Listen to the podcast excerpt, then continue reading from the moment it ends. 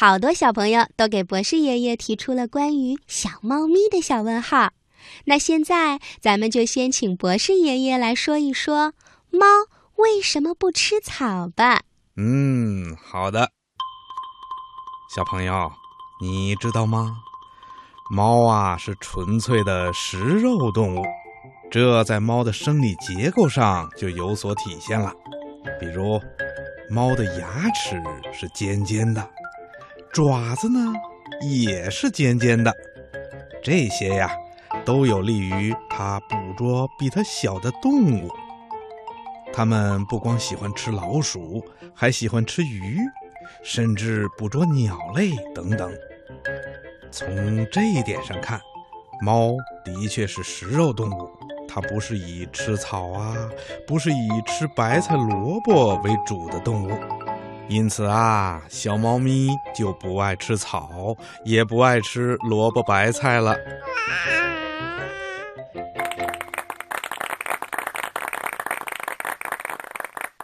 养过猫的小朋友都会发现，其实猫在草地上玩的时候，会经常吃一些草叶，这是为什么呢？哼哼，这个问题呀，提的非常有趣。小猫啊，虽然不是以吃草，不是以吃萝卜白菜为主的动物，但是啊，它也会经常的吃一些草叶儿。原来呀。这是小猫咪在补充植物纤维呢。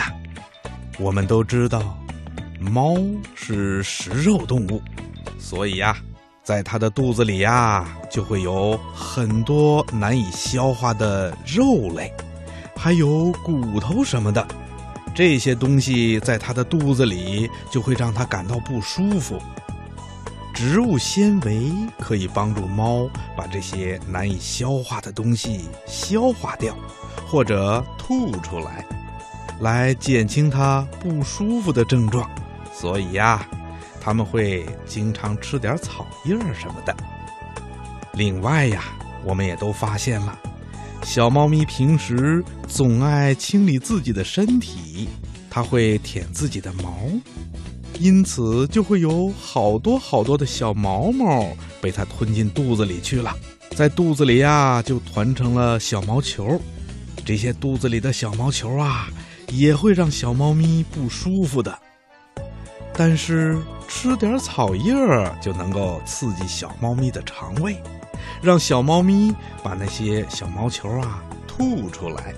所以。猫会经常到草地上去吃点草叶的。下一个问题呀，请博士爷爷说一说，猫为什么爱吃老鼠和鱼呢？哼哼，这个问题呀，是小朋友们最关心的问题。猫吃老鼠是咱们都知道的一种现象。可是，为什么猫喜欢吃老鼠和鱼呢？嗯，除了猫是食肉动物以外，其中还有它生理上的原因呢。有科学家研究了猫以后，认为在猫的身体里呀，缺乏一种叫牛磺酸的物质。而牛磺酸呢，正是提高哺乳动物夜间视觉能力的物质。可是猫不能自己在身体里合成这种牛磺酸。如果它的身体里长期的缺乏牛磺酸，到了晚上啊，它的视力就会降低。时间长了，它还可能丧失夜间活动的能力。